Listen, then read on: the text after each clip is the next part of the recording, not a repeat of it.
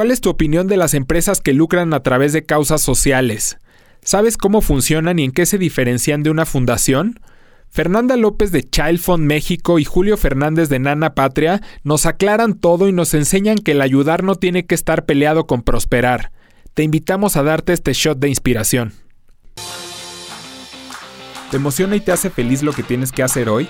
Si la respuesta es no, entonces ¿por qué no estás haciendo algo diferente? No te traemos un discurso de optimistas, simplemente nos rehusamos a aceptar que la gente tenga pretextos para alcanzar sus sueños. Reconócelo, la única persona que puede decidir sobre su vida eres tú. No pretendemos decirte cómo hacerle porque no existen fórmulas mágicas. Lo único real es que hay que chingarle. Y creemos que lo que podemos hacer para ayudar es platicar con gente chingona para generar conocimiento e inspiración. Porque muchas veces eso es lo único que hace falta para que alguien se aviente a crear su propia gran historia. Porque vaya que nos hace falta gente que se atreva. Esto es Brain Boost. Yo soy Manuel Salgado y llevo toda la vida jugándole al emprendedor. Soy fan muy cabrón de los Packers y duermo chueco todas las noches. Pero neta, muy chueco. Y yo soy Luis Silva, apasionado de los deportes, el contacto con la naturaleza, las donas y el café. Escucha el podcast en Spotify o en iTunes y también nos puedes ver en YouTube o en brainboost.mx. Luis Silva, ¿cómo estás?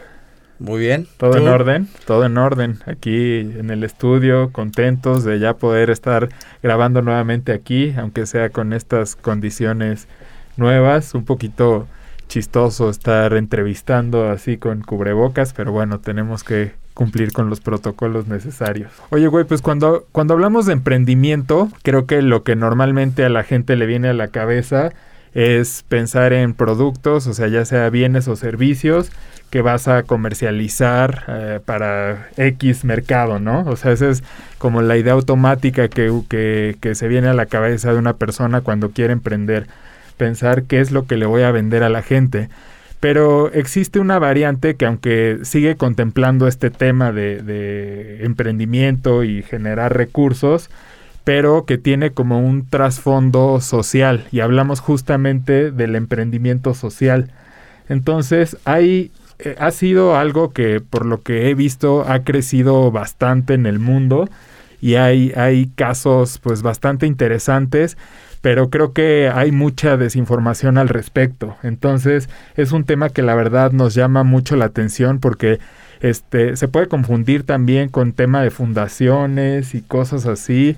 No sé tú qué opinas del tema o qué tanta información tienes sobre el emprendimiento social, güey.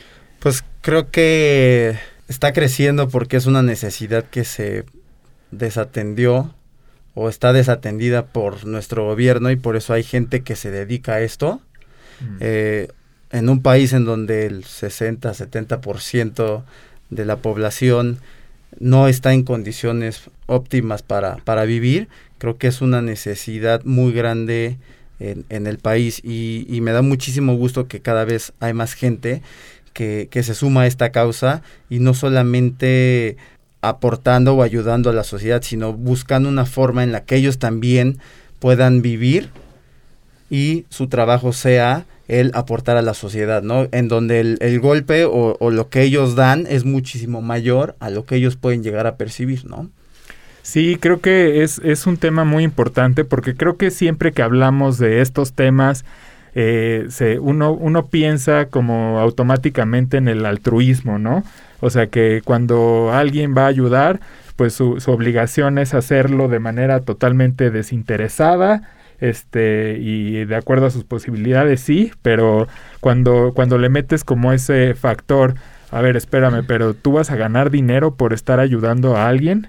Eso que decías de los gobiernos, pues me parece muy, muy, muy interesante, muy importante destacarlo, porque pues no hay gobierno en el mundo que pueda solo, eso es, eso es una realidad, o sea, y no tiene que ser así. Al final, cualquier emprendimiento, cualquier empresa, pues al contrario, forma parte de la economía y de activar muchas cosas, etcétera, ¿no? Pero cuando, cuando está, tenemos este enfoque social, creo que hay muchos eh, mitos y muchos tabús alrededor. Entonces, por eso, el día de hoy invitamos a dos personas que por un lado es una fundación. Ella es Fernanda López de la Fundación Child Fund, a quien le damos la bienvenida y agradecemos que nos acompañe el día de hoy, para porque bueno, es, esta es una estructura digamos mundial, ¿no? O sea, de una una fundación que ahorita ya nos va a contar un poquito más, pero pues tiene presencia en muchos países del mundo, es algo súper estructurado y organizado y bueno, eso implica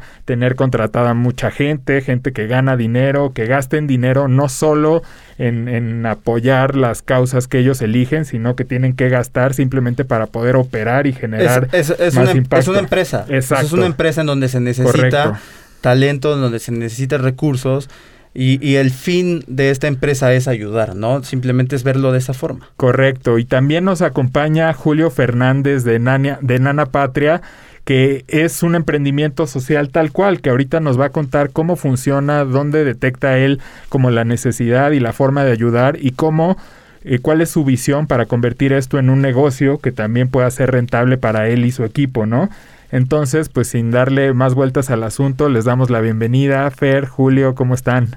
Muy bien, muchas gracias Luis Manuel por la invitación. gracias por el espacio y justo de este tema, ¿no? Que en este momento, en medio de este contexto internacional de pandemia, pues tiene una relevancia mayor, ¿no? De cómo todos como sociedad estamos transformando y estamos apoyando a salir adelante de, de esto, ¿no? Muchas gracias. Al contrario, sí, encanta Julio. encantado de estar con ustedes, eh, Manuel, Luis, eh, Fer. Este, muchas gracias por el espacio, muchas gracias por el tema de la apertura y, y es importante que podamos platicar temas que, que, en realidad tengan un impacto positivo con la gente, entonces bien agradecidos por la oportunidad. Al contrario, muchas gracias a ustedes y bueno, eh, para empezar, nos gustaría que para que la gente los conozca un poquito más, que nos cuenten este rápidamente qué es lo que hacen sus organizaciones, Fer. Buenísimo, pues desde Chalfo en México nosotros llevamos 47 años ya trabajando en México específicamente somos una organización internacional en donde el enfoque es apoyar a niñas y niños, acompañarlos para que ellos salgan adelante y puedan eh, encontrar su desarrollo, su máximo potencial. Esto a través siempre de la protección de sus derechos, como niñas, niños y jóvenes. En México tenemos 47 años ya realizando esta labor y acompañando a 320 comunidades de 7 estados del país que son estos estados eh, representan para México población que vive en pobreza, pobreza extrema, que son comunidades indígenas, rurales y semirurales, en donde a través de los programas que Chalfon imparte, nosotros creo que el potencial que tenemos como organización es que todos los programas los impartimos de acuerdo a la etapa de vida de niñas y niños. ¿Qué quiere decir esto? Que van enfocados a la edad de cada una de las niñas y niños y a las necesidades de desarrollo que ellos tienen.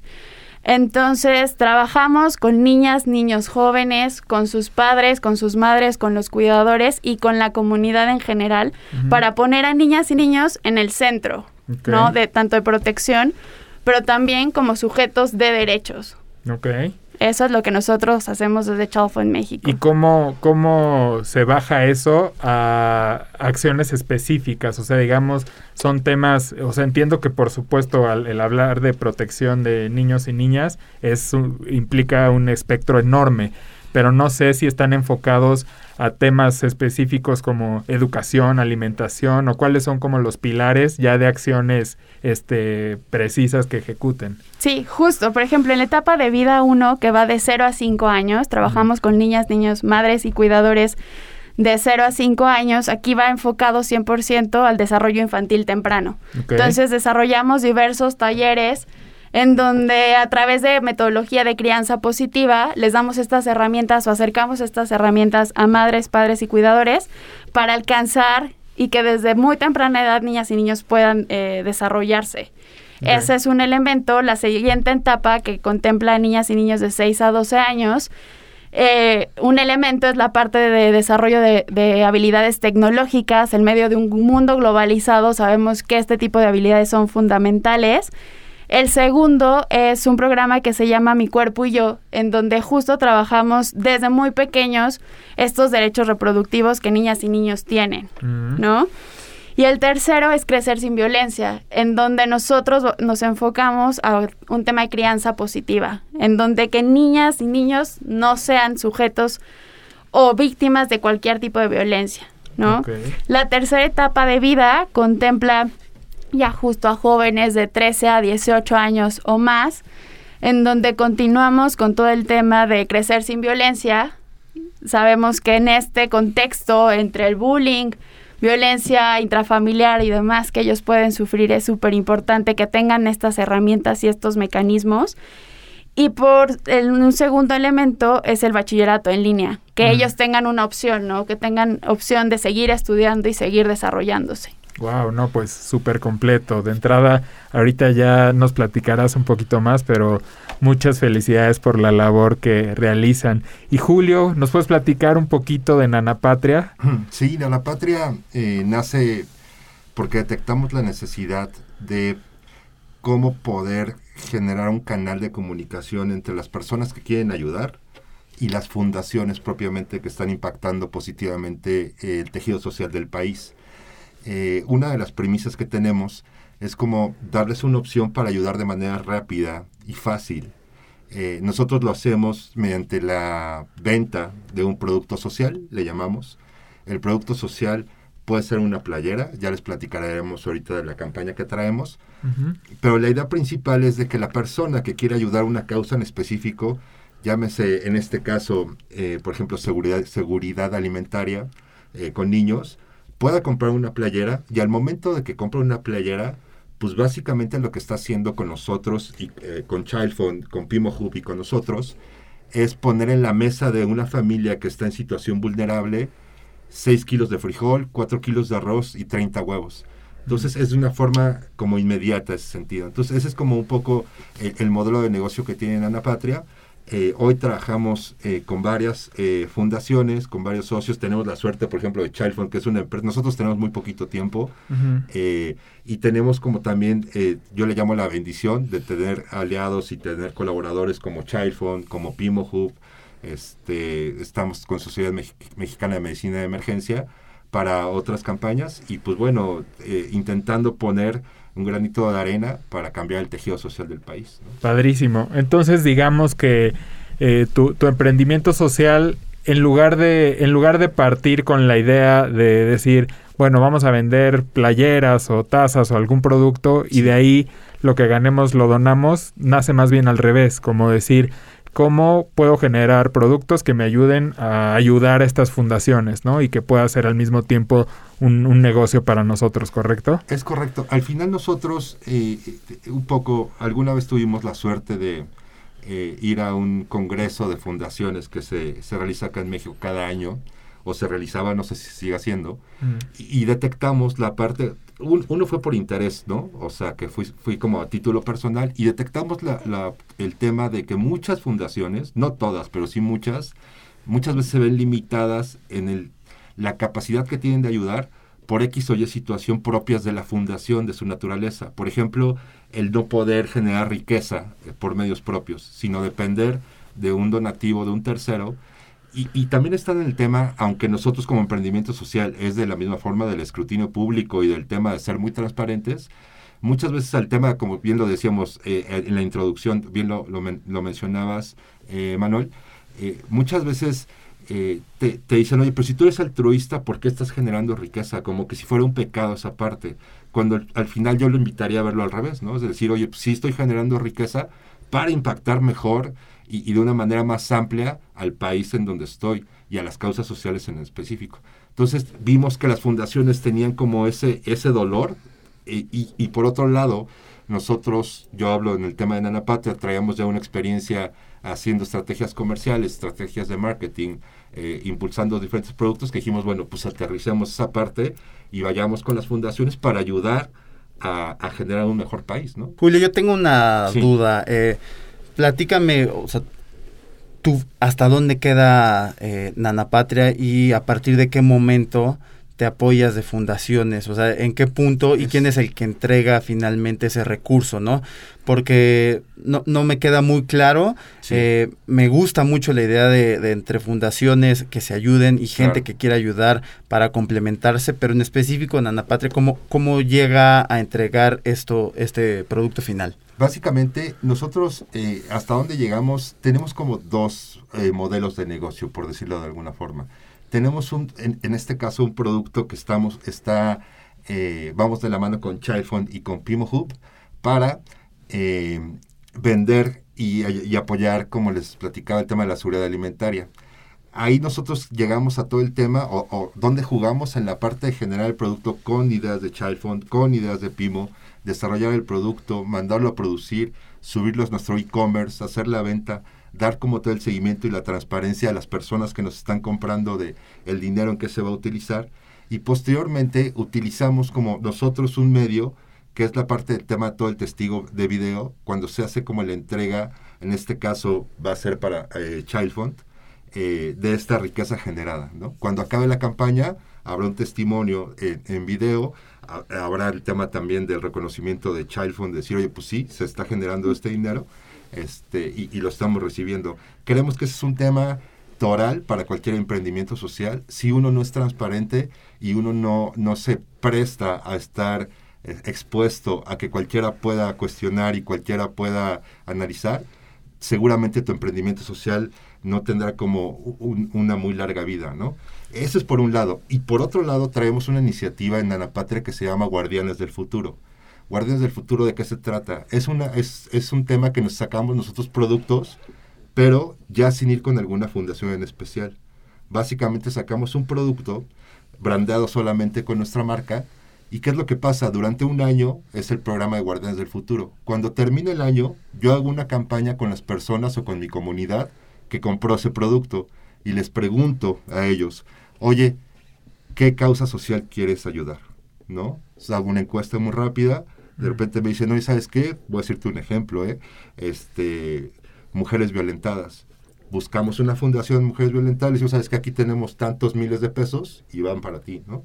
Ya. Es, esos son como dos, dos de los modelos que tenemos hoy para trabajar. Ya, pero entonces digamos que en, en, este modelo ustedes lo que hacen es entregar un porcentaje de los recursos sí. a alguna fundación y digamos nunca, nunca ejercen eh, por decirlo así, ya como las compras de lo que se va a entregar si estuviéramos hablando de despensas, por claro. poner cualquier ejemplo, sino es siempre a través de fundaciones entregándole el recurso económico, ¿correcto? Es, es correcto. Aquí, en este caso, Child Fund es quien nos ayuda con esa parte de realmente es, es, esta genera esa, eh, gen, esa riqueza generada lo puede entregar a, a las familias eh, en la campaña actual que tenemos. Ok, yo tengo, nada más para, para cerrar como el, el el, el camino, Fer. Uh -huh. Me gustaría saber cómo es que priorizan a, a, a, quien se le va a entregar los apoyos, ¿no? Porque, eh, bueno, o sea, podemos salir a la calle, podemos sí. encontrar en cualquier parte de la calle de la ciudad gente que necesita apoyo, pero ¿cómo hace Childhood eh, la búsqueda para entregar esto, no? Sí, muchas gracias. Aquí, por ejemplo, en el marco de esta campaña y esta colaboración que tenemos con Nana y con Pimo, de dónde viene o por qué surgió, ¿no? Eh, al momento de que llega COVID a México, pues obviamente nadie estaba preparado para esto, ¿no? Desde la organización, desde Chalfan, lo, nosotros diseñamos un plan de atención que tiene cuatro acciones específicas. El primero es justo el tema de segura, seguridad alimentaria, que es en donde estamos trabajando muy fuerte con Nana Patria y con Pimo. Este, este eje, que, ¿en qué consiste? Nosotros estamos entregando 1.600 pesos mensuales por tres meses a 1.500 familias de las 320 comunidades en donde nosotros operamos. Mm. Este apoyo les, les, les beneficia porque justo por la pandemia, gran porcentaje de estas familias pasaron de percibir un ingreso de 2.300 pesos promedio mensual a llegar a un ingreso de 700 pesos promedio mensual para poder cubrir necesidades de una familia de 4 a 5 integrantes, ¿no? Entonces fue una situación que si bien a todos nos afecta la pandemia, a estas comunidades les pega el doble, ¿no? Son doblemente vulnerables. Mm. Esa es una de las acciones. Esta acción también de seguridad alimentaria la estamos trabajando con un tema de instalación de huertos y granjas comunitarias, que aquí pasas quizá de esta atención humanitaria prioritaria que en este momento se requiere este recurso a que ya sea una transformación a largo plazo para las comunidades, mm. ¿no? Ya les estás dejando medios de vida que ellos pueden eh, darle continuidad y van a tener este insumo hasta donde ellos quieran, ¿no? Un segundo eje de este plan de atención es justo salud e higiene. Sabemos que una de las medidas principales para prevenir el contagio por COVID, pues es lavarte las manos, ¿no? Muchas comunidades no tenían acceso o el acceso que tienen a agua, un sistema de agua potable es limitado. Entonces, nuestra intención es instalar estaciones sanitarias que justo van a tener tanto baños como estaciones de lavado, como que tengan acceso a agua potable en puntos estratégicos de las comunidades. Entregamos ya con ayuda de nuestros donantes 12, más de 12 mil kits de higiene para las familias y logramos apoyar a más de 176 centros de salud de las comunidades con insumos médicos y de protección, ¿no? El tercer eje es un tema de prevención. Estas medidas que hemos escuchado en red, en televisión, en medios digitales, eh, las estamos acercando y las estamos llevando a estas comunidades a través de radio comunitaria, que son los medios de comunicación que las comunidades tienen acceso y que comprenden. ¿Por qué? Porque algunas de estas comunidades tienen un idioma, una lengua materna, que ese también fue un reto, ¿no? Para el gobierno, el cómo traducimos y cómo hacemos llegar esto a todo México, porque hay muchos Méxicos dentro del país, ¿no? Entonces estamos trabajando mucho también en darle difusión a estas medidas. Y el cuarto es seguir con el tema de protección a niñas y niños. Sabemos que el confinamiento pues pone el mayor riesgo en que puedan sufrir algún tipo de violencia, ¿no? Eh, estamos apoyando a madres, padres y cuidadores con infografías, con actividades muy precisas y, sencillas de realizar en donde podamos seguir protegiendo a niñas y niños. Entonces, en el marco de este, de este plan de atención, nos eh, vinculamos con Nana, ¿Y cómo hacemos esta entrega directa de los 1.600 pesos? A nivel interno, nosotros hicimos toda una metodología, levantamos encuestas en donde justo uno de, nuestros indicadores es si se vio afectado el ingreso de la familia con la llegada de COVID.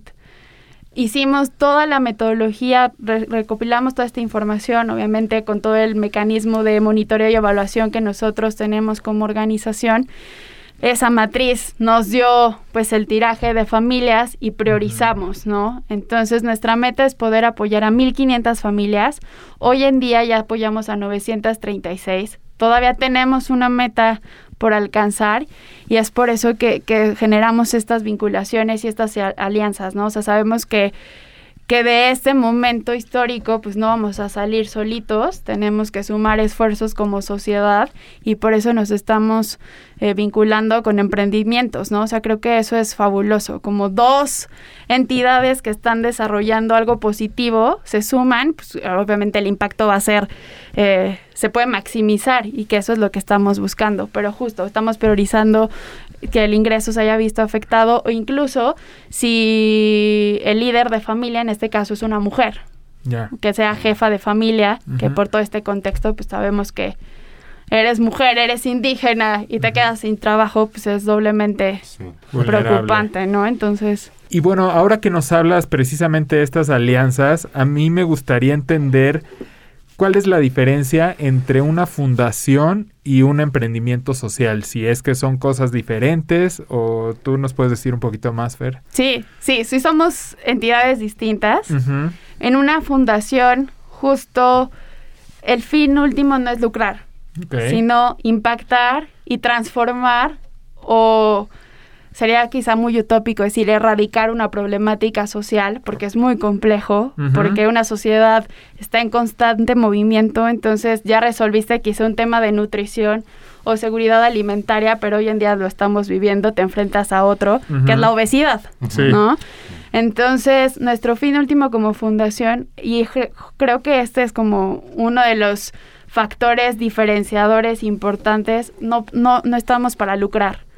Las acciones que nosotros realizamos, incluso estos recursos que recibimos a través de donativos, son 100% para la causa. O sea, para seguir beneficiando y apoyando y transformando la vida de niñas, niños y jóvenes, en el caso de Child Fund.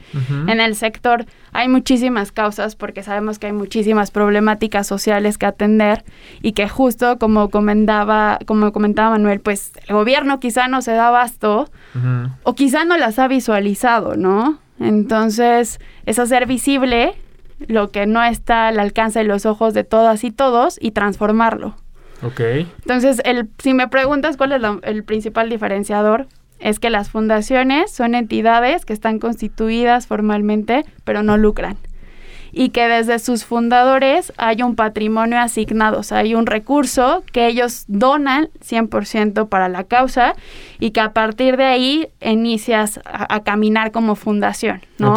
Empiezas a estructurar a tu equipo, empiezas a definir tu oferta programática, incluso de, este problema social que tú identificaste o que el fundador identificó, ¿qué vas a trabajar de ese problema social? Porque cuando, no sé, hablamos de educación, ¿qué, ¿a qué te vas a enfocar? Calidad educativa, deserción escolar, educación no formal. O sea, tienes que delimitar muy bien qué de la problemática social quieres eh, transformar y cómo lo vas a hacer. Ya. A mí me llama mucho la atención el, el concepto de organización sin fines de lucro, porque por ahí creo que también existen muchos mitos alrededor de...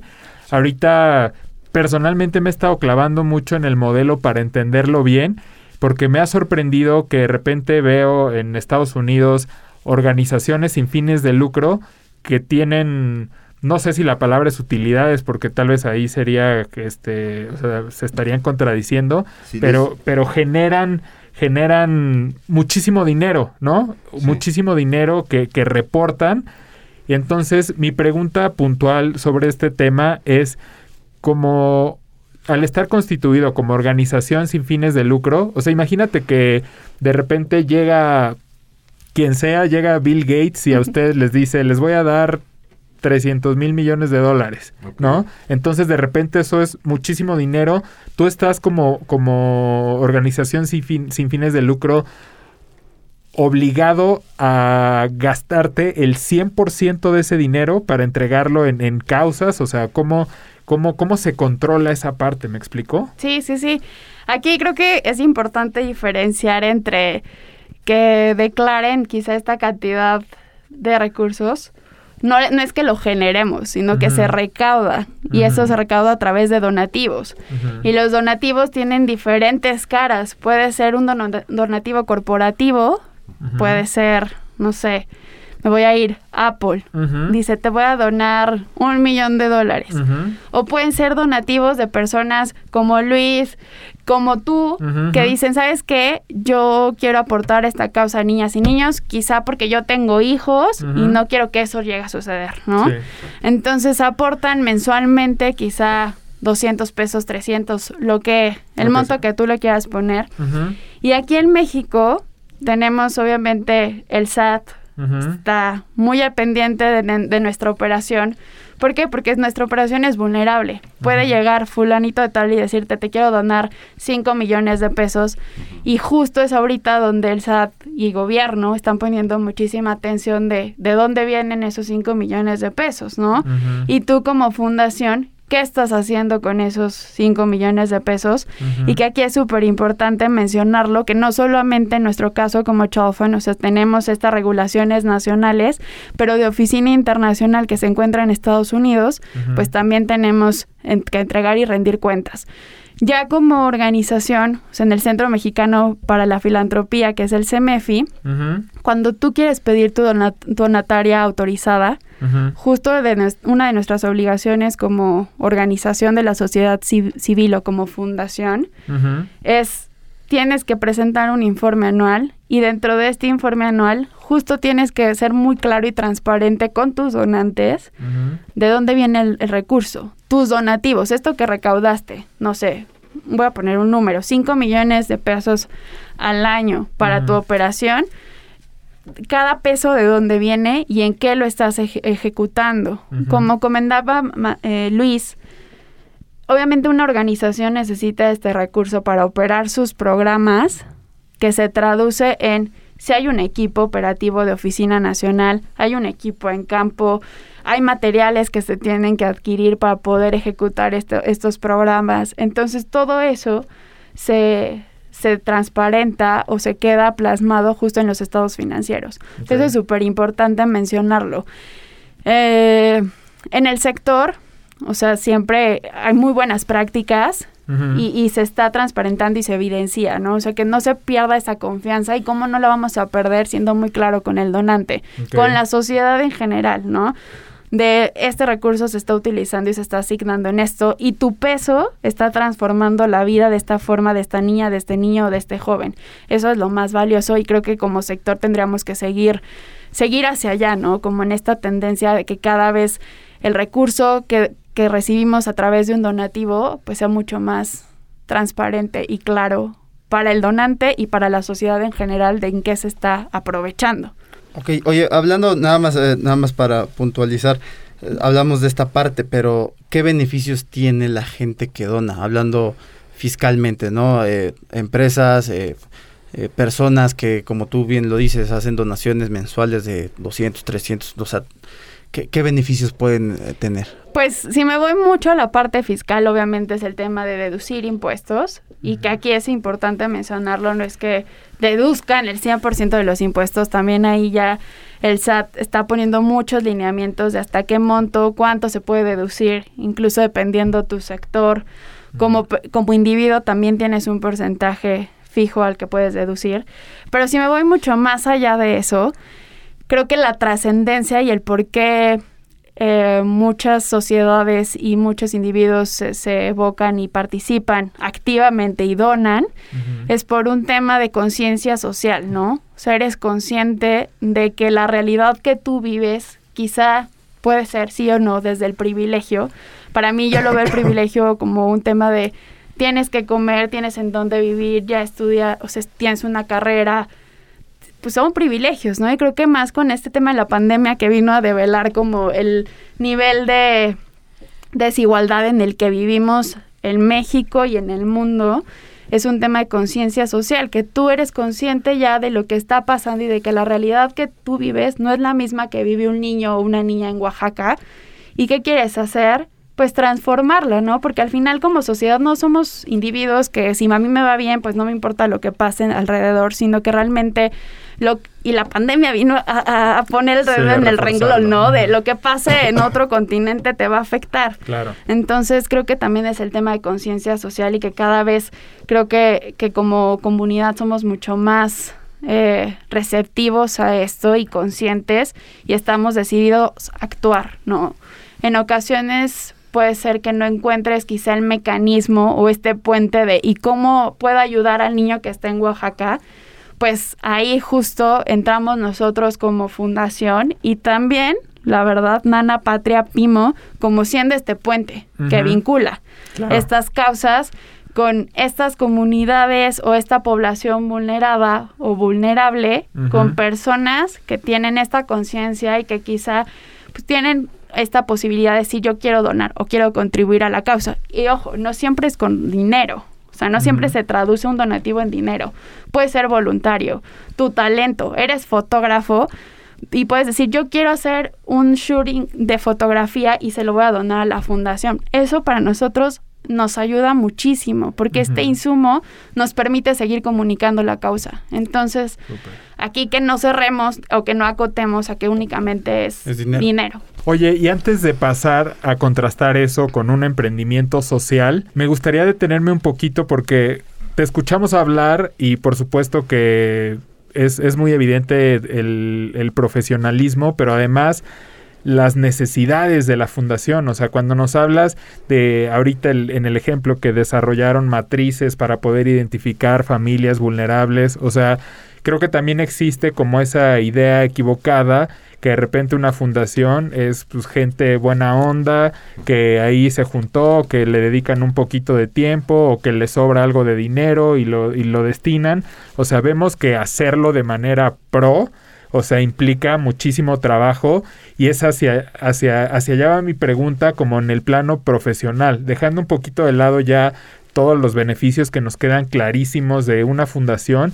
Y hablando de los individuos que, que, que participan este, en una fundación, pues creo que es, es muy positivo, puede ser muy positivo personalmente que te puedes desarrollar de manera importante a nivel profesional y pues ver que estás impactando positivamente a la comunidad, pues tiene un doble beneficio, pero teniendo digamos ya el check del impacto social, cómo se mueve el, el tema profesional en una fundación, o sea, qué tanto puedes crecer, porque puedes ser alguien muy capaz, pero al final no sé, o sea, también existen ambiciones personales, tanto profesionales como económicas, entonces me gustaría entender si en una fundación puedes, puedes, digamos, llegar a desarrollarlo a un nivel en el que cumpla tus expectativas económicas, profesionales, etcétera, etcétera, y, y que por su, o sea, a lo que voy es puedes llegar a ser un director de una fundación que pueda tener este, el mismo crecimiento profesional y económico que una empresa transnacional, por ejemplo. O sea, que eso te pudiera decir, híjole, pues sí está padrísimo y me encanta,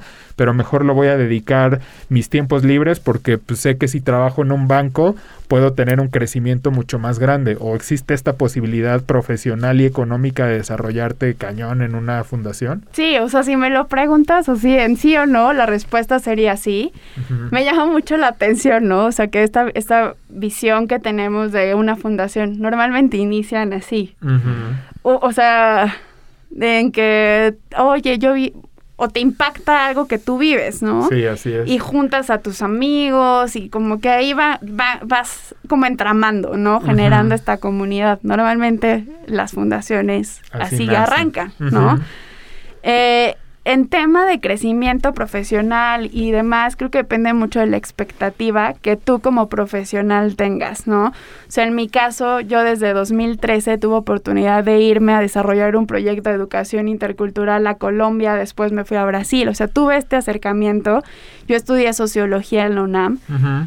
Y de ahí yo dije, yo quiero direccionar mi carrera y justo como todo este ámbito profesional a lo social. Yo quiero detonar un impacto porque ya lo viví, uh -huh. ¿no? Porque ya lo viví desde, me fui a los 19 años, más o menos. Uh -huh. Entonces, cuando regresé, yo dije, quiero seguir en esto y quiero enfocar todo este bagaje y todo lo que aprendí en la universidad en lo social. Uh -huh. Y aquí estoy, ¿no? O sea, tengo sí. ahorita ya 27 y me he desarrollado en distintas organizaciones, tanto nacionales, internacionales, de diversas, que atienden o que buscan contribuir a la erradicación de diversas problemáticas desde alimentación, educación, en este caso Child que es un tema mucho más integral, ¿no? De protección infantil, sí se puede. Sí se puede, pero sí tienes que tener muy claras tus expectativas, ¿no? O sea, creo que, o sea, no quiero eh, generalizar, pero quienes estamos en el sector considero, o por lo menos a quienes yo conozco o en mi caso, tienes muy claro el por qué estás aquí, el para qué estás aquí, ¿no?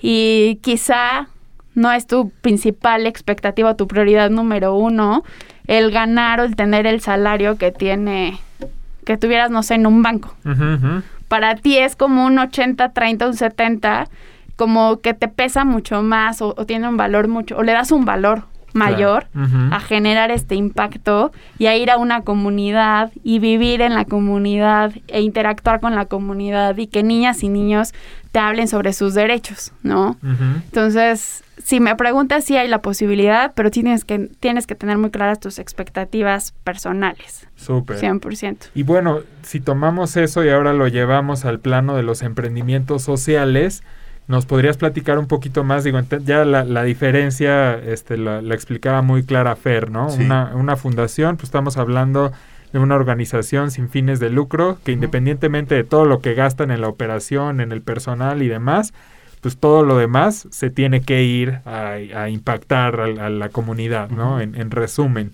Y cómo juega diferente un emprendimiento social. Sí, y eso, eh, un poco retomando el tema de, de cómo empezó el podcast, una verdad que desafortunadamente es, es, muy actual, y no, no hablando de México, sino hablando en el mundo, es de que ni los gobiernos, lo decíamos, ni las empresas, ni las fundaciones, ni las ACES, ni las no lucrativas, etcétera, etcétera, han podido resolver los problemas de raíz, ¿no? Los problemas sociales que tenemos.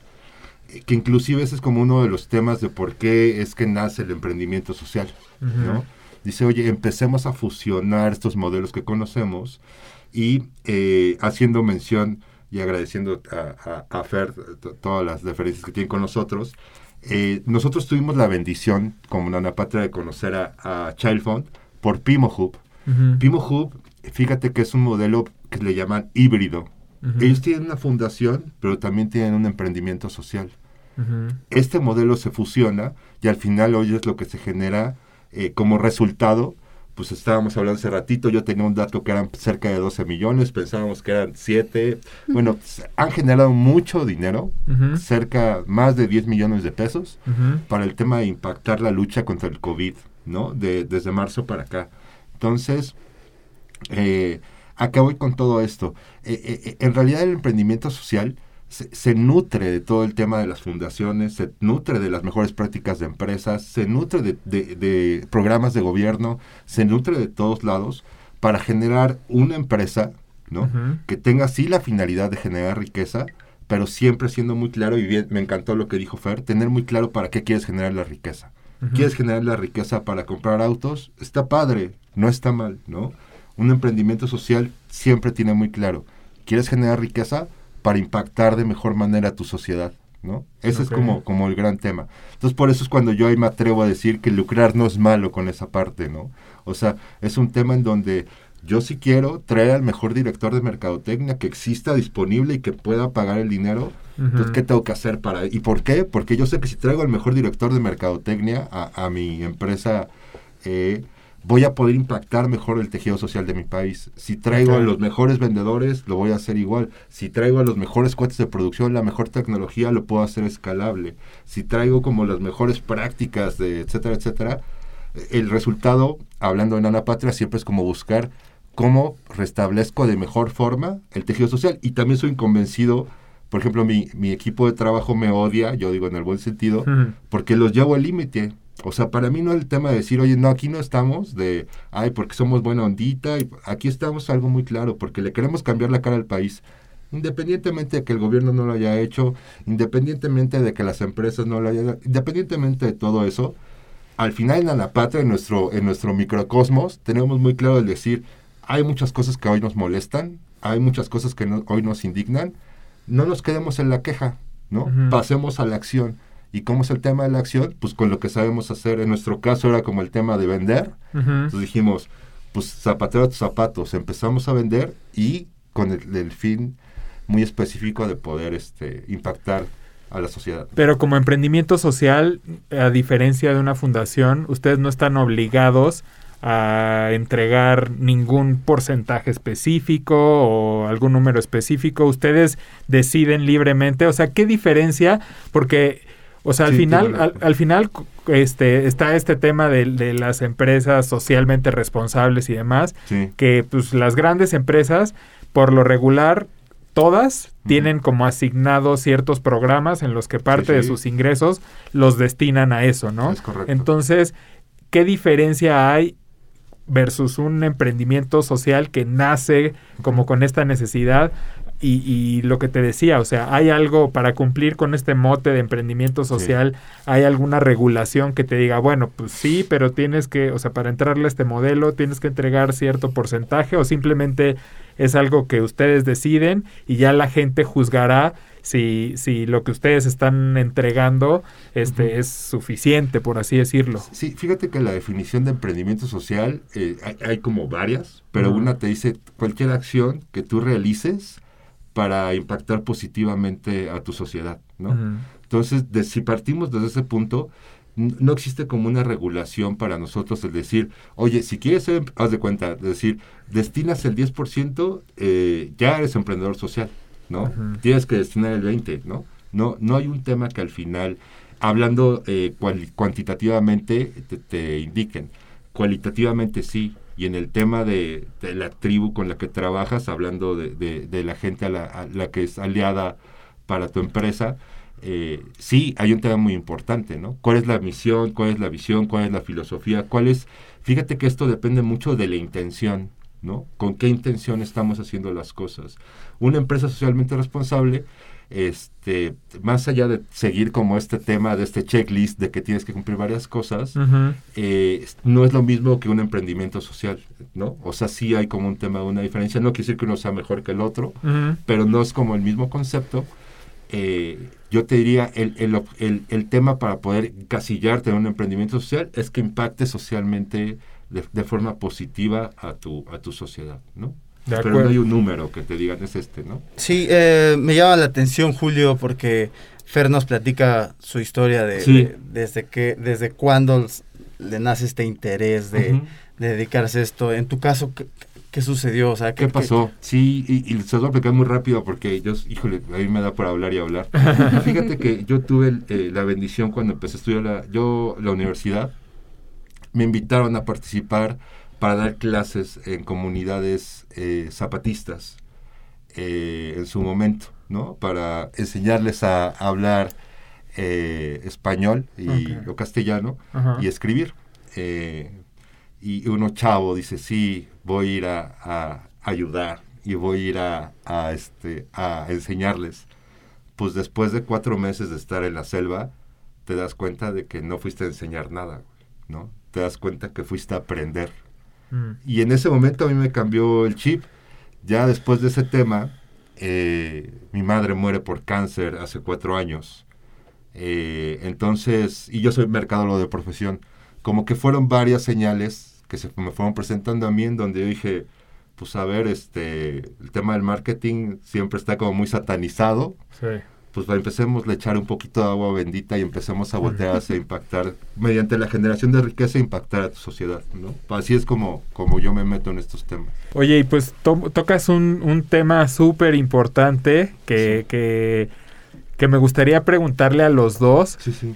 Este, este tema, o sea, creo que existe por ahí un, un tabú, o no sabría cómo llamarle exactamente, pero creo que existe un riesgo de caer en el oportunismo, Sí, sí. ¿no? O sea, tanto, creo que pues como fundación si tienen esta parte de no, pues nosotros no podemos lucrar y tenemos que entregar todo, están un poquito más cubiertos, puedo, puedo creer, no lo sé, este, pero hablando de emprendimiento social, o sea, sí se puede, por supuesto que uno ve todos los beneficios, Sí, pero estoy seguro que hay mucha gente y ustedes nos Sí. dirán que dirá, a este güey lo que nos está hablando es entonces de hacer dinero, Es este, agarrándose de gente pobre y de Sí, causas sí. sociales y Sí. demás, entonces también les, les genera por ahí. ¿Cómo les va con este tema? Si quieres... eh, Dale, le Julio, doy- dale. Buenísimo.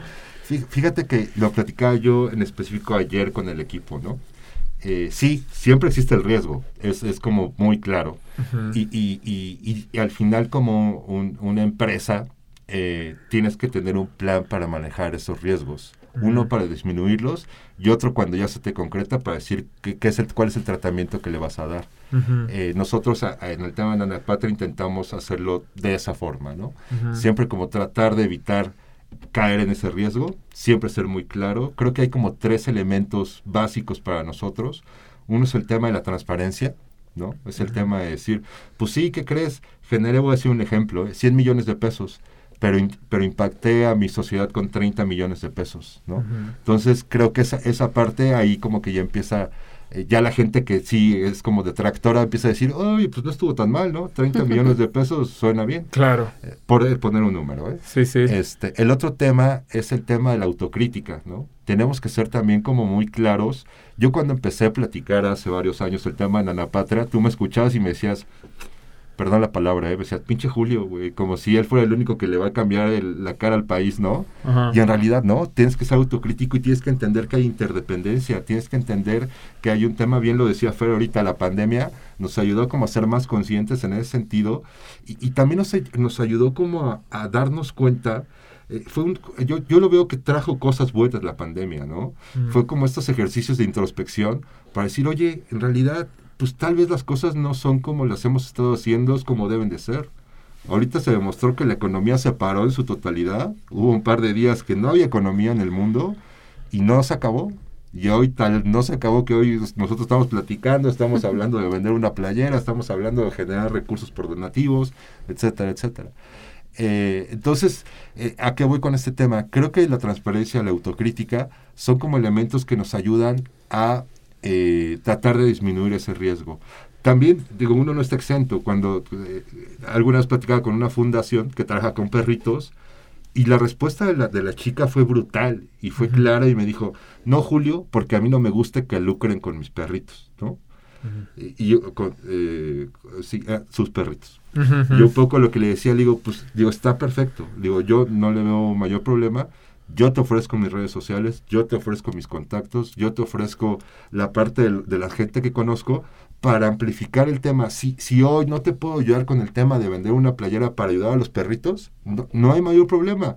Pero sí puede haber una forma, digo, yo soy, tengo 20 años de experiencia en el tema de marketing, ¿no? Yo puedo decir, pues tengo un plan de mercadotecnia y no hay un tema de que te vaya a comprar algo porque, bien lo decía Fer hace rato, no siempre es el tema del dinero, ¿no? O sea, hay como muchas formas de poder estar ayudando. Entonces, siempre existe riesgo, solo hay que revisar la intención que tenga cada quien y como dicen los budistas, pues este, pues, al final cada quien sabrá eh, y su karma se lo, se lo estará este, ajustando, ¿no? ¿Por qué, ¿Por qué creen que genere tanto... Eh, tanta preocupación o esta satanización inclusive en la gente. O sea, si tú te cuentan la historia de Steve Jobs Sí. que, y que se hizo putrimillonario vendiendo, vendiendo tecnología o cualquier Sí, sí. gran emprendedor que me digas, la gente lo, lo vuelve un dios, ¿no? Y si todavía le mete caridad por ahí, este, hablas de un Bill Gates, dices, puta, o sea, este güey Es dios. un rockstar, ¿no? Entonces, ¿por qué creen que si alguien empieza al revés, desde la parte de la ayuda, pero que quiere que le vaya bien, o sea, ¿qué, ¿por qué tiene que estar mal este, que te vaya bien, Sí. este, mientras ayudas al mismo tiempo, ¿no? O sea, yo, por ejemplo, un, un ejemplo muy claro y, y que siempre es muy controversial, a mí me da mucha risa ver el tema del teletón, por Claro. ejemplo, por poner un, e- por poner un ejemplo que todo mundo ubicamos. Claro. O sea, puta, ¿ves cómo polariza a la gente de una Sí. manera donde dices, nah, pinche Televisa, ¿qué les pasa? Y nada más, esto es un robo, este, y lo hacen nada más para evadir impuestos y Sí, sí. desgraciados y demás. Pero pues por otro lado, ves que los centros ahí están, la gente a la que están ayudando El, ahí resulta- están. el resultado está. Están, digo, puede ser también muy controversial el, el- el- sus- sus métodos, Sí, sí, sí, ellos sí, lo sí, sí. deciden y te ponen también en un canal con una difusión enorme, pues Sí, te sí. ponen cosas que dices, qué poca madre, ¿por qué enseñar? Hay de todo, insisto, Sí. este, pero, pero ¿por qué, por qué creen que, que se genera esta situación de si tú lucras con un emprendimiento, lo que sea, eres un chingón. Pero si te quieres agarrar por ahí de causas sociales, eres un infeliz que nada más está viendo cómo engañar a la gente, ¿sabes? Sí, Que- exactamente. ¿Cómo ven esto? Yo creo que es un tema de desconfianza. Mm. O sea, en el país históricamente ha habido tantos de estos casos, llámese fundaciones empresariales, Sí. incluso mismas empresas, ¿no? Creo que hoy más que en ningún otro momento está como muy latente todo el tema de desconfianza, corrupción y demás, que históricamente hemos vivido como sociedad. Entonces creo que de ahí quizá parte el que no crees, ¿no? O sea, que viene este tema de, ah, pues sí, los niños o este emprendimiento social y como que está esta desconfianza latente, ¿no? Claro.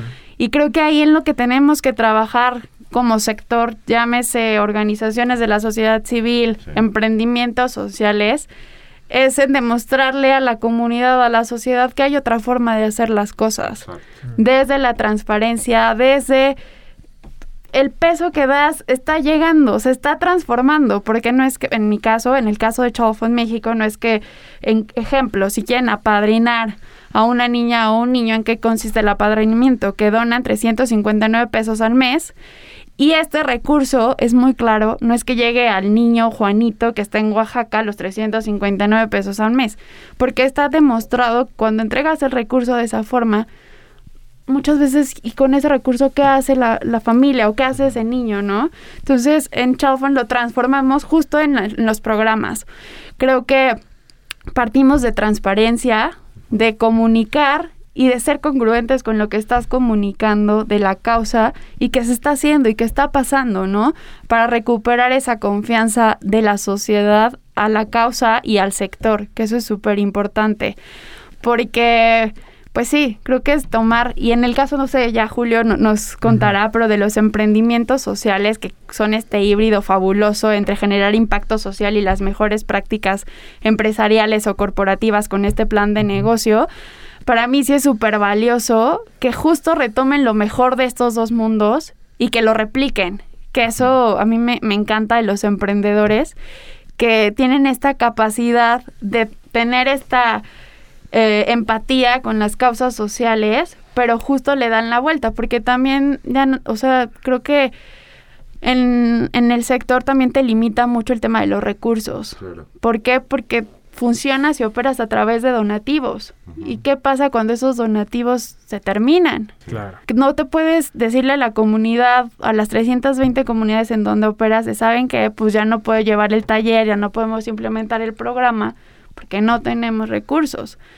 Justo el tema y el enfoque de desarrollo que hay que darle, creo yo, también a las fundaciones, que pasemos un poco o un mucho del asistencialismo que quizá en este momento se requiere por la pandemia y es vital, pero que vaya acompañado de un tema de desarrollo, de vincular o de, de, acercar herramientas a las comunidades en donde ellos puedan detonar solitos esta, esta visión de mundo desde su percepción o desde su cultura, cómo podemos revolucionarlo, ¿no? Para ellos, que eso es súper importante, porque ahí estás generando un impacto a largo plazo. Claro. Que independientemente de que Chalfon se vaya de la, de la comunidad, la comunidad ya, ya trae esa conciencia, ya tiene ese chip y ellos van a seguir operando y trabajando quizás hasta de mejor forma, ¿no? Entonces eso es súper valioso. ¿Tú qué opinas, Julio? Perdón, nada más antes, nada más para...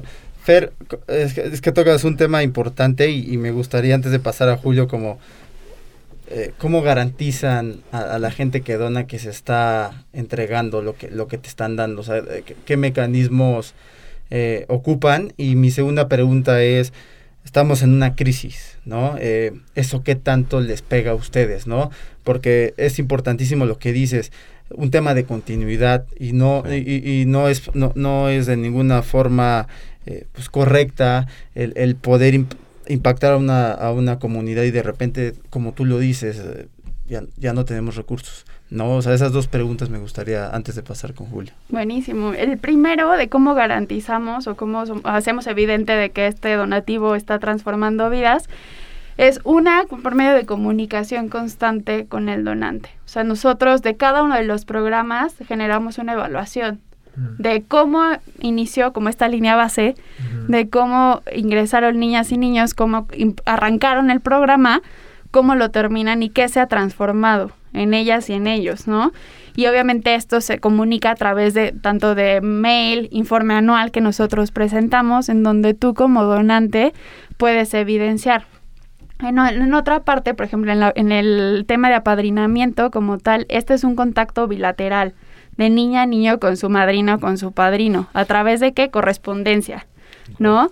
Entonces ahí qué mejor testimonio que la niña o el niño que te está diciendo, estoy participando del programa Crecer sin Violencia, aprendí esto, le, incluso le cuenta de su vida, ¿no? Así de estoy estudiando, ya pasé este grado, quiero estudiar esto. Tenemos casos de éxito de niñas y niños que fueron apadrinados desde el año uno y que ya terminaron una carrera y que de su familia son la primera generación que tienen un título universitario y que eso lo lograron gracias incluso a su padrino o a su madrina, porque pues ellos son como esta ventana al mundo para ellas y para ellos, ¿no? Porque hay padrinos y madrinas nacionales e internacionales. Entonces tienen este contacto bilateral y que es un enriquecimiento de vida mutuo. Entonces también tenemos este y justo todo este tema de pues del informe anual que nosotros como organización presentamos y todo el tema fiscal que, que está como latente, ¿no? Y en la otra parte, la otra pregunta, ¿cuál era? Lo de la, crisis. Perdón. ¿Qué tanto les pega la crisis? Pues sí, sí te, te, pega porque obviamente nosotros hicimos una planeación anual. Nunca visualizamos COVID.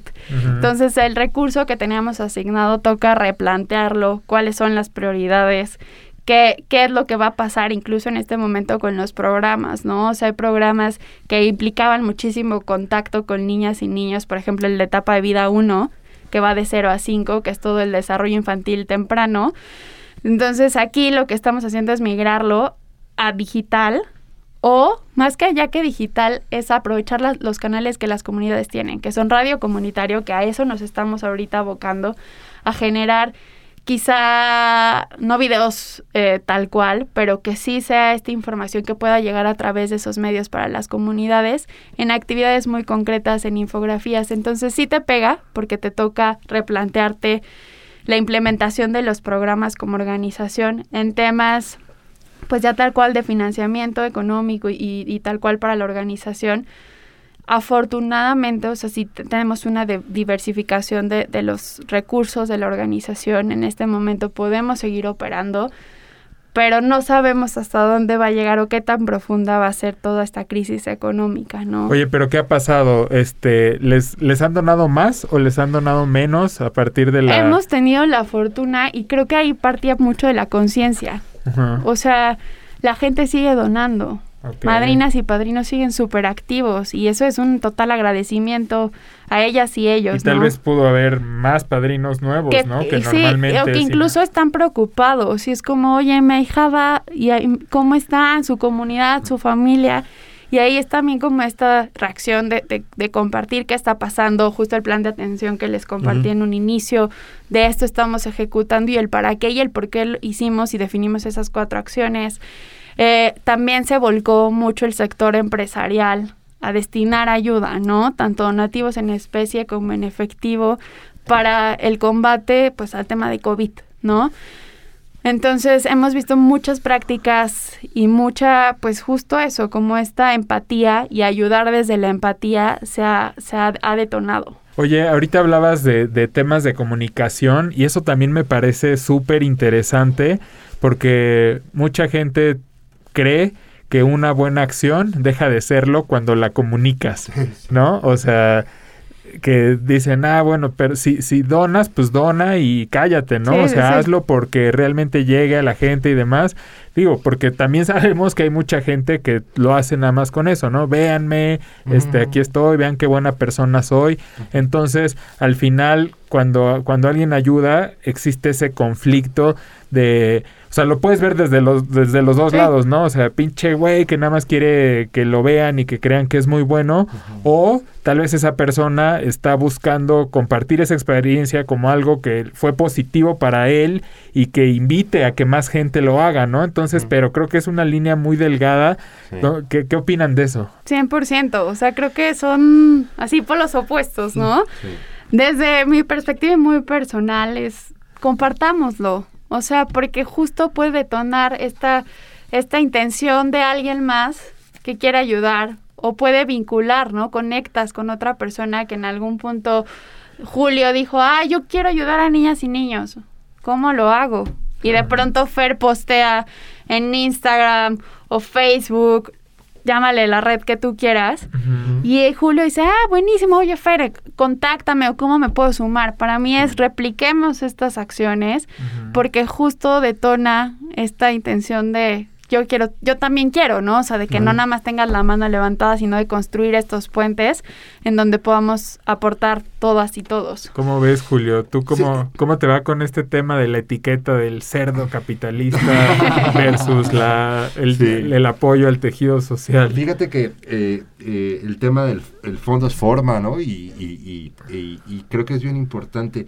Retomando eh, lo que le preguntabas a Fer hace un momento, Manolo, eh, sí, sí creemos que, que al final eh, nosotros al ser un emprendimiento social tenemos como, como este, este riesgo de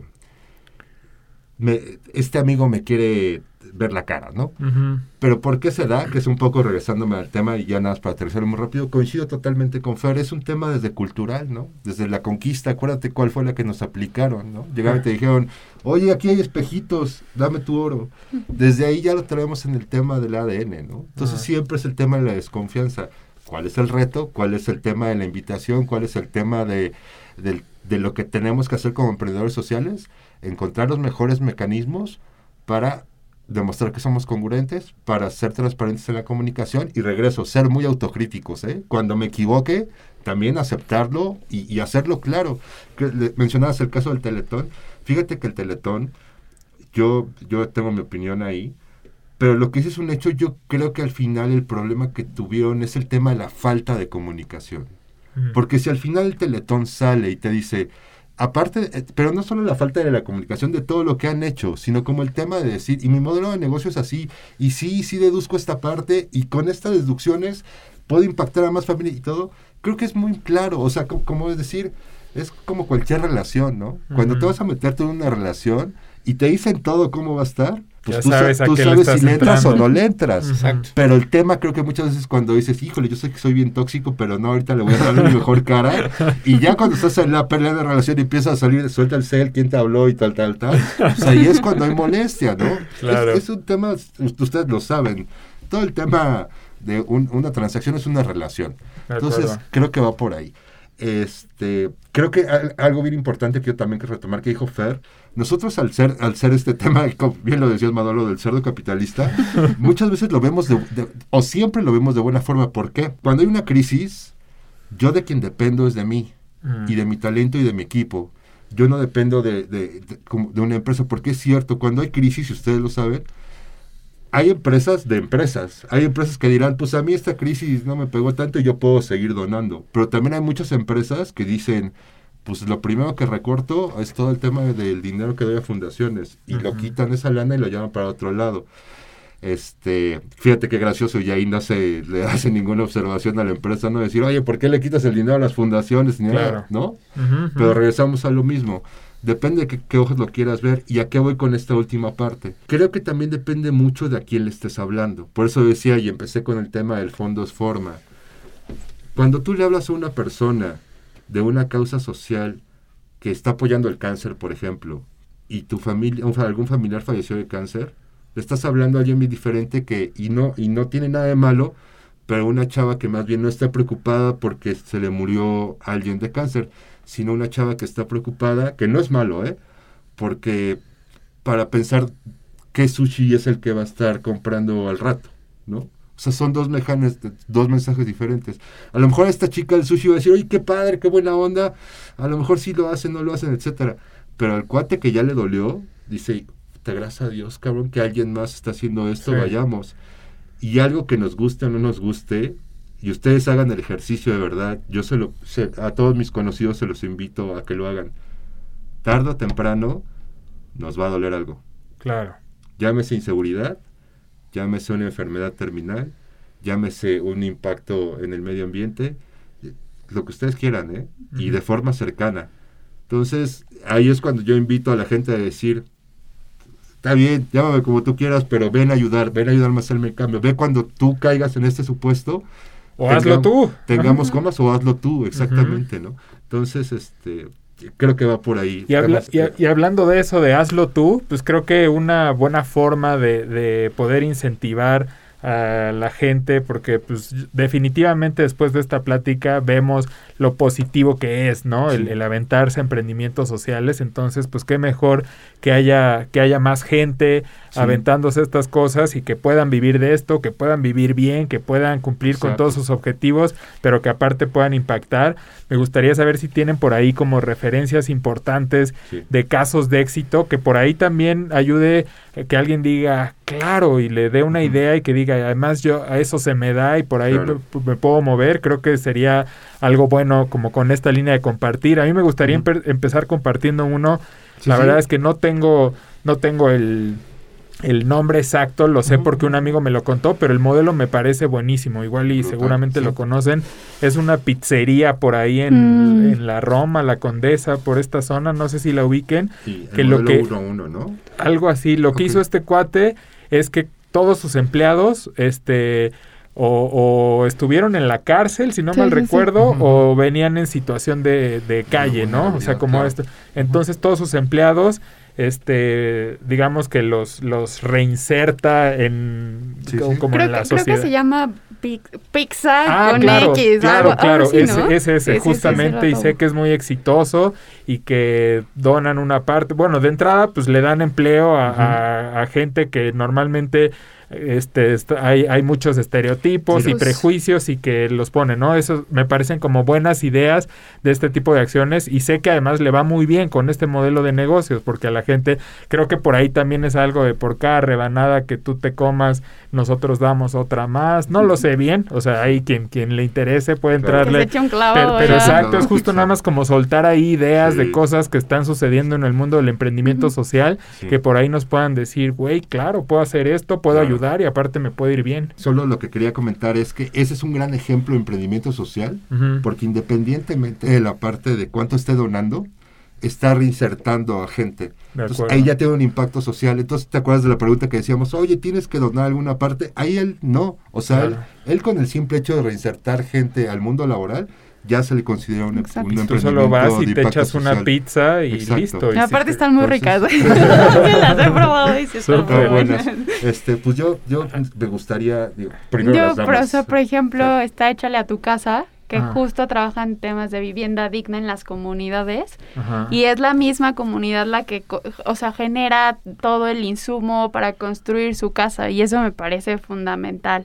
O sea, el que tú tengas un techo digno para vivir, ya tienes un, un desarrollo y está documentado y demás desde niño, ¿no? Claro. Que tengas este espacio.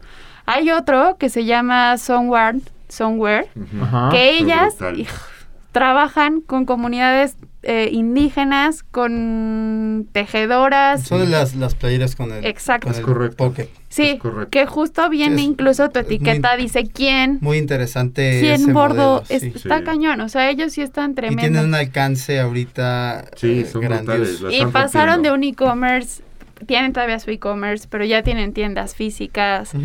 Y me parece, creo que es como de esas generaciones de emprendedores que, que ahorita en México están justo poniendo el nombre de- del país muy en alto en Sí. temas de emprendimiento social.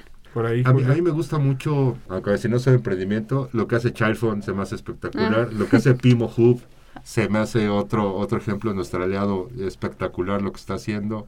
De referencias ya así como mundiales, el Banco de los Pobres. ¿Quién es el Apple de los ¿no? emprendimientos Pues yo creo que, sociales? fíjate, está entre el, el creador de Ashoka o, o Mohamed, Mohamed Yunus, Yunus. ¿no? Que es el, el creador del Banco de los Pobres. Creo que ellos dos son los que han... Uno es premio Nobel y el otro es pre- premio Asturias, ¿no? Wow. Este, ¿Pero qué hacen? Platíquenos un poquito más. Por ejemplo, Mohamed Yunus fue el que, que creó el concepto de los microcréditos. ¿no? Hoy tú, eh, y microcrédito como lo entendemos, tenemos un grupo financiero aquí en Insurgentes muy grande Ajá. que trabaja con el tema de microcréditos. Bueno, al final ellos tomaron esa idea del Banco de los Pobres, nada más que ya ellos lo hicieron totalmente comercial. Ajá. Y regreso, y ahí no hay crítica. Ajá, ajá. ¿no?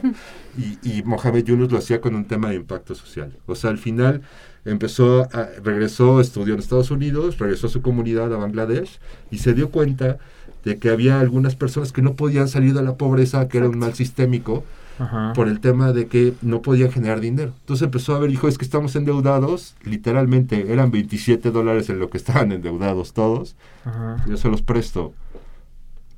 Se los voy a prestar para que se pongan a trabajar y cuando se pongan a trabajar no se preocupen por esas deudas y me la vayan pagando poco a poco. Y así empezó. Y el, hoy el día creo que trae, tiene 30 mil empleados el Banco de los Pobres. Wow. Impacta inclusive a nivel eh, Producto Interno Bruto, bueno, a nivel de pobreza más bien en Ba- Bangladesh. Ese, ese concepto Movió ayudó- la aguja. le, le ayudó a salir de la pobreza al país, ¿no? Entonces, Wow. de, ese, de ese tamaño estamos hablando de que fue su emprendimiento social. Este, el de Ashoka, pues es otro tema espectacular. O sea, hay como... ¿Qué es? Perdón. Básicamente es este eh, amigo que empezó a trabajar, trabajar en una agencia de cuidado ambiental en Estados Unidos Ajá. y eh, se dio cuenta que él, él como que podía generar una, eh, llamémosle red, Mm. para que los emprendedores pudieran estar como expo- exponenciándose Ajá. y tener un mayor impacto. Hoy, esta red de Ashoka es la red más grande que existe de emprendedores sociales a nivel mundial. Está apoyando a cerca de 3.000 emprendedores este, que están en todas partes del mundo y que están pegándole durísimo. O sea, hay ejemplos como los que acaba de mencionar Fer, pero a nivel mundial. O sea, digamos ¿no? que les ayuda a armar su modelito de negocio, de emprendimiento Justo. social. Es justo. O sea, que pasen de esta idea allá Aterrizarlo, acción. aterrizarlo. O sea que cómo entonces pudiera ser, pudiera ser ahí una buena referencia si quieres hacer algo y tienes ahí como Ah, la idea. Ir a Ashoka sí es excelente, excelente referencia. Y aparte, o sea, creo que los ejemplos que dimos allá, o sea, hay muchísimos Claro, más. O sea, claro. Está Isla Urbana que también maneja todo el tema Sí. de captación de agua de lluvia en Ciudad de, o sea, están cañones y hay muchísimos. O sea, creo que esto Buenísimos. demuestra problemas afuera por resolver. Hay, Hay- muchísimos, hay ¿no? sí. Creo que faltan manos, acción e intención en, en transformar esto desde la trinchera que sea, pero sí empezar a actuar, ¿no? Creo que eso es lo... Yo, yo me quedo con eso de Fer, es, es muy potente lo que está diciendo. Más allá del tema de creer en un, en un gran emprendimiento, yo lo que le invitaré a la gente que logre escuchar este material es de que de verdad se la crean, de que sí, de que sí pueden hacer el cambio. Y si quieren su comunidad, que empiecen el tema de su colonia, etcétera, etcétera. En y su edificio, lo que sea. Exactamente. y poco a poco se te vas dando cuenta que es un tema, puede ser un tema orgánico, puede ser un tema eh, armónico también. Y, y, empieza a crecer, ¿no? Este, por ejemplo, nosotros en Una Patria es muy gracioso. Empezamos pensando en las playeras, hoy estamos por lanzar un, un juego ocasional, ¿no? Entonces, hablando de escalabilidad, y si tú me dices, oye, Julio, no tiene nada que ver, pero yo te puedo decir, este va a ser, creemos que, que sea el primer juego que al final eh, también va a donar todo lo que es, una parte de lo que genere dinero lo va a donar. Y también voy a intentar en el juego de que tú puedas ganar un premio físico, ¿no? O sea, ¿qué es esto? Cuando llegues a cierto punto, pues, ¿qué crees? Te voy a llevar tu playera a tu casa, ¿no? Órale. Cosas que hoy no se hacen, pero a qué voy, no, no precisamente tienes que encontrar como esta gran idea, sino es como el tema de decir, lo dijo muy bien Fer, hazlo, brother, no pasa nada, ¿no? Ah, digo, al final experimentar, creo que sería como el mensaje. Sí, y para, para ir cerrando, creo que es, es importante este mensaje que nos deja Fer y, lo retomas Julio. Sí. Opciones hay muchísimas, muchísimas, muchísimas. Y, es cuestión de, de, querer dar este paso, pero no tienes que dar este paso a través de nadie. Creo que puedes empezar contigo, con una acción eh, que son muy sencillas, ¿no? Y, y, hay mil ejemplos, ¿no? Pero bueno, este, esta parte y, cerrando también un poco agradecerte Julio, agradecerte Fer, porque platicando con ustedes te das cuenta que hay gente que en verdad le mueve y que es lo que lo que los hace sentir vivos y, y que están haciendo eso, ¿no? Porque eh, pocas personas eh, que yo conozco en persona te das cuenta que lo que están haciendo es realmente para lo que nacieron y es lo que les llena. Y, eso se transmite y la verdad es que me, dejan eh, con estas ganas de salir y, hacer un cambio que muchas veces se nos pierde por la dinámica que tenemos, por la industria en la que, trabajamos. Pero los felicito y les deseo lo mejor tanto a Nana Patria como a la Fundación eh, Entonces, este, pues nada más agradecerles esto de mi parte. Muchas gracias. Sí, güey, como, como decías, o sea, creo que estamos sentados en el mejor ejemplo y voy a hacer este voy a aprovechar esto pues para, para, para contarles tal cual, o sea, nosotros este proyecto Brain Boost pues es nuestra manera de hacer eso, ¿saben? O sea, porque definitivamente esto nunca fue pensado como un negocio ni mucho menos, al contrario, pues todo lo que están viendo aquí. Mi querido, perdóname que te interrumpa, Dale. mi querido Manolo. ¿No te diste cuenta? Pero ya eres un emprendedor social, güey. ¿No? Sí, sí. sí. tienes, tienes un punto. Sí, sí, te digo, la verdad es que este, este proyecto, este, cuando yo le platiqué a Luis de la idea de hacer esto, insisto, o sea, mucho, Muy, lejos de, haber tratado de generar este algún ingreso con esto, al contrario, o sea, el haber hecho el estudio, invertirle esto, porque lo quisimos hacer bien, o sea, eh, afortunadamente la chamba que, hemos podido hacer con nuestros clientes a, a, lo largo de ocho años con la agencia y demás, hemos aprendido mucho y vemos la diferencia realmente que ah, las marcas cuando hacen las cosas bien es cuando tienen resultados, ¿no? Entonces, nosotros dijimos, bueno, tenemos, hemos aprendido tanto, ¿por qué no poner esto a disposición de de algo en lo que creemos. O sea, porque aunque hemos, hemos estado, o sea, todo, hemos, hemos hecho, digamos que cada año tenemos como estas acciones de, bueno, vamos a participar con una fundación o ayudar acá o hacer este tipo de acciones y tratamos que no sea solo cada año, sino cuando encontramos una oportunidad de hacerlo. Pero, o sea, personalmente yo me topé con, o sea, a mí el, el, haberme aventado a ser emprendedor y trabajar y literal partirnos la espalda, me cambió la vida a mí, por supuesto. O sea, yo soy de clase media, o sea, ya sabes, mamá, ya saben, sin cortarme las venas, pero la historia de papás divorciados, mamá luchona, o sea, como muchos, como muchos en el, en el país, ¿no? pero el, el haberme esforzado y, haber trabajado en, esto, que, que, en mi caso fue un emprendimiento con la agencia, eh, me cambió radicalmente la vida, pero también sé que a más gente, ¿saben? O sea, la, todas las personas que trabajan con nosotros, pues al final es su forma de vida y ver que lo hacen con pasión y que lo disfrutan y demás. O sea, sí fue un momento en mi vida en el que dije, güey, esto es algo que, Sí. que, que vale la pena. Y no porque lo diga yo, o sea, no porque, o sea, lo- desde un principio, este, como que fuimos muy claros con la idea de decir, no queremos decir nosotros, nosotros hemos hecho esto, esto y esto y así, y hazle así porque esto te va a funcionar, porque al final, pues, ¿quién soy yo, no? Claro. Para, para decir eso. Simplemente tenemos una historia que si alguien este, le, le hace clic por ahí o le desencadena algo, pues qué chingón. Pero justo sabemos que como nosotros, hay mucha gente que está en esa posición y el ejemplo Sí. son ustedes. Y eso es de lo que se trata esto, tener sentados aquí con nosotros gente que lo esté haciendo y que haya encontrado eso y que le ayude a alguien que nos esté escuchando Exacto. a decir, puta, es que sí es cierto, o sea, si, si me aviento o ya sea haciendo lo que sea, por eso aquí estamos en cosas tan radicalmente, yo se los platicaba antes. ¿no? O sea, un día es un científico, un día estamos hablando de Está brutal. emprendimiento social, otro día. ¿sabes? Entonces, eso, y por supuesto que no somos los únicos, ni queremos ser los únicos, o sea, Exacto. con este proyecto yo no siento que tenga competencia, ni mucho menos, porque ¿por qué estoy compitiendo? O sea, a mí, ¿sabes? O sea, realmente el que haya más proyectos como estos, pues está chingón, y creo que los que están en proyectos similares así lo ven también, ¿no? Sí. Por supuesto que hay quien lo tiene como ya como un proyecto económico donde sí necesitan una base de seguidores para tener patrocinios y demás. O sea, también es una realidad que aquí este, este proyecto nos mueve tanto que de repente dices, puta, me encantaría poder hacer tantas cosas, pero ahí sí tengo un límite, ¿no? O sea, donde ya, pues si, si quiero hacer videos con tales producciones y más, todo lo que creemos y sabemos que podemos hacer para este proyecto, puta, pero ahí sí, este, ya no puedo tampoco usar todos los recursos que tengo en eso porque realmente pues, esto no me genera nada, al contrario, ¿no? O sea, todo es aportación 100%, Exacto. ¿no?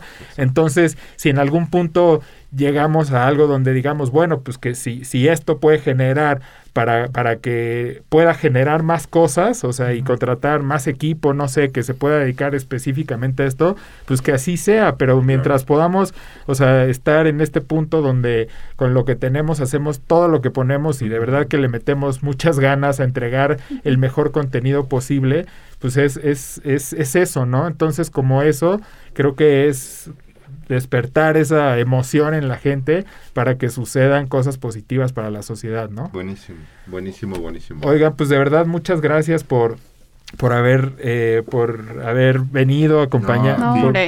A ti, por habernos acompañado y abrirnos tanto el panorama con este Al tema del, emprendimiento social.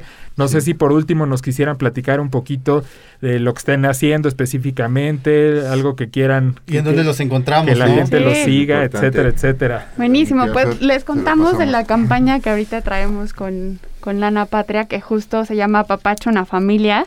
En todo el tema de No. COVID y demás, desarrollamos esta campaña, pueden adquirir Santo sus productos con causa, playera, hay mandil, hay taza, hay de todo. Y justo eh, el 25% de, de la venta de cada producto va a ser donado a Child Fund México y se va a traducir en estas entregas directas a familias, ¿no? A las familias para que justo pues, tengan pan en la mesa, ¿no? Entonces esa es la invitación, que se sumen. Sí. Y nuestras redes sociales, por ejemplo, Child Fund es en Instagram. Instagram. Instagram lo encuentran como MX o nuestra página es childfundmexico.org.mx. Ok. Sí, Nana este, Patria. básicamente eh, nuestra página eh, web es www.nanapatria.com. Ahí está el e-commerce. Yo les invitaría eh, que, que asistan directamente y puedan comprar su, su producto eh, con causa. Se los voy a enseñar. Está el bolillo. Nosotros le llamamos a este modelo el santo bolillo. Para quienes Es- se escuchan y no, no están viendo en video, Sí. es la una playera ¿no? con... Y atrás dice un mensaje que está pa- muy padre. Dice, hora de comer mis niños. Hoy tal vez una familia se quede sin comer. Pongamos el, pongámonos el delantal y ayudemos a poner pan sobre su mesa. ¿no? Súper. Básicamente es lo que trae el mensaje de la playera. Y en Facebook estamos como La Nanapatria. eh, y en Instagram estamos como Nanapatria. ¿no? Este, pues ahí a la orden. Y, y retomando, agradecerle a Fer todo el apoyo y, y- y esta alianza, agradecerles a ti, Manuel, a ti, Luis. Y, y me gustaría terminar con esta parte de tú que estás oyendo este, este podcast, de verdad, inténtalo. no pasa absolutamente nada, ¿no? No pasa, y igual puede ganar muchísimo. ¿No? Claro que sí. Muchas gracias. No, al contrario, Gracias. muchas gracias. Gracias. Escucha el podcast en iTunes o en Spotify. También estamos en YouTube o puedes encontrar todo lo que hacemos en brainboost.mx.